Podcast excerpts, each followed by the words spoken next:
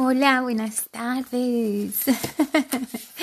Em, el, hábito de escribir en un diario eh, genera estabilidad mental y tiene grandes beneficios, pero el, hacerlo de un modo proactivo eh, genera mm, una gran capacidad de, de, motivación y de liberación, ¿por qué no decirlo? Em, yo siempre he pensado eh, que el conocimiento radicaliza el crecimiento del ser humano. El conocimiento es necesario, informarnos hace la diferencia. Em, em, es alienta nuestra salud el, el tener conocimiento apropiado. Entonces yo encontré un cartelito que me hizo pensar muchísimo en en, en todos eh, los malestares que podemos hacer cíclicos en la vida de nuestros hijos, incluso en la vida de uno. Eh, todos sabemos que pues nosotros nos cogemos a nuestros padres, ¿verdad? Y, y, siempre hacen lo mejor que se puede, pero eh, la realidad es que a veces eh, muchísimas familias eh, se ven afectadas por, por porque se crece con padres que son emocionalmente inmaduros. Em, sin embargo, eso me hace pensar mucho en, los niños, en niños adolescentes y en uno como adulto, en que el hecho de saber eh, las consecuencias que esto tiene, se puede hacer grandes trabajos de reparación por ejemplo, estos son algunos factores eh, que por ahí encontré eh, que tiene que ver como con consecuencia de crecer con padres que son emocionalmente inmaduros. Uno, por ejemplo, es alta tolerancia por la inconsistencia o inestabilidad. O sea, si tú por alguna razón te notas que eres muy tolerante a todo lo que sea inconsistente o inestable, viene de ahí eso lo adquiriste de, algún, por, de, algún, de algún modo por la inmadurez de tu papá o de tu mamá. Entonces, emocional, yo hablo emocionalmente inmaduros.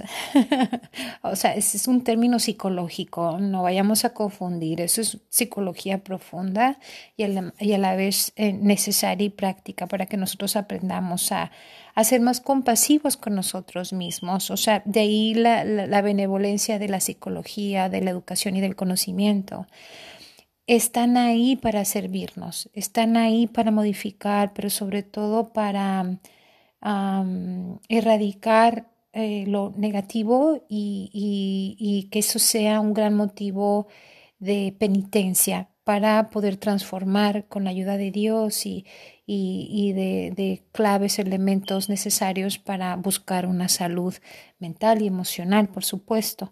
Eh, por ejemplo, em, si tú tienes una tendencia a la comunicación nula o torpe, o sea, ante, el, ante aquello, o sea, sobre todo no ejercer una comunicación, una comunicación que necesita ser clara y directa eh, con otros. O sea, si te dificulta mucho eh, ese tipo de comunicación hacia el prójimo, también ese factor viene de ahí. O también si tienes tendencia a evitar la confrontación con los demás, también viene de, del factor padres emocionalmente inmaduros eh, sobre funcionar en amistades y relaciones. O sea, esto es sumamente importante. Uno eh, puede tener la tendencia de hacer grandes cosas por los demás. Estás, en ese sentido, estás, eh, sobre, estás sobrefuncionando, estás haciendo más de lo que es normal, estás haciendo mm, más de lo que no está en tus manos o lo que no tienes control eh, por, por otras personas, sobre todo en tus relaciones afectivas o incluso laborales. Hay gente que hace hasta lo, lo, inhumanamente imposible de un modo inconsciente por tener satisfechos a, empresas, al jefe, eh, y eres esclavo, esclavo de, del sobrefuncionar. O en tu familia, si estás sobreprotegiendo a tu hijo de sus consecuencias o estás estás incluso a ti misma, o sea, no tiene que ver tampoco con la interacción hacia los demás, también lo puedes reflejar hacia ti, o sea, si tú estás haciendo cosas que no están a tu alcance por una relación, cosas que te rebasa el respeto a ti misma, o, o, sea, ahí ya estás sobrefuncionando, o por una amistad, o algo que no quieres hacer y te obligas tú mismo a hacerlo nomás para tener satisfecha a la persona, cuando en realidad es, te está pidiendo demasiado esa persona, o sea, eso es sobrefuncionar. Adaptarse y todo eso, todo eso viene de haber crecido con padres emocionalmente inmaduros. O adaptarse a la ansiedad, dada la presencia de ejecutar fallidamente el, el perfeccionamiento o cuando tú tienes tendencia a querer hacerlo todo perfecto, o cuando dejas las cosas para después, que eh, le, das, le das largas, le das largas y en realidad no, no, no encaras eh, lo que urge, lo que, lo que, lo que tienes por hacer, que es importante.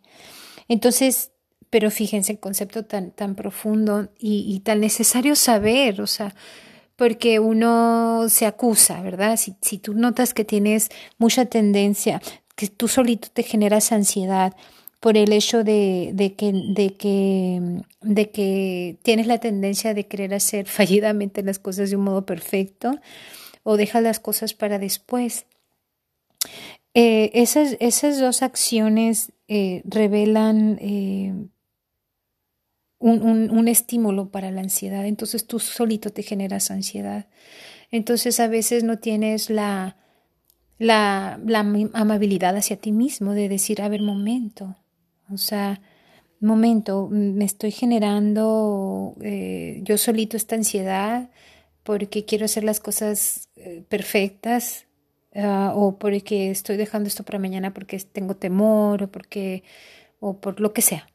Entonces, ese, o sea, el adaptarte a la ansiedad es, por eso es, es, eso proviene también como una consecuencia de haber, de haber crecido con padres emocionalmente inmaduros. Entonces, es bien importante que eso se comprenda, se modifique. Entonces, o también eh, la dificultad en confiar en ti mismo, en tus instintos, en tus habilidades al, ejecutar decisión o decisiones, la autoestima. O sea, esto es directamente, estamos hablando de, de baja autoestima. Entonces, seamos con, esto, con estos factores, al, ser conscientes de estos, de estos factores eh, en los que tú puedes estar lidiando, hay que ser amables, hay que ser amables con nosotros mismos, hay que informarnos, hay que, hay que procesar eh, que somos todos una consecuencia de lo que hemos sido expuestos, pero también es una gran oportunidad para reivindicarnos, para usar todos, todas estas eh, limitaciones que tanto hieren o estorban al bienestar humano como eh, como penitencia, ¿por qué no? En lo que logramos eh, tener una balanza de salud. Eh, bueno, hasta aquí mi colaboración.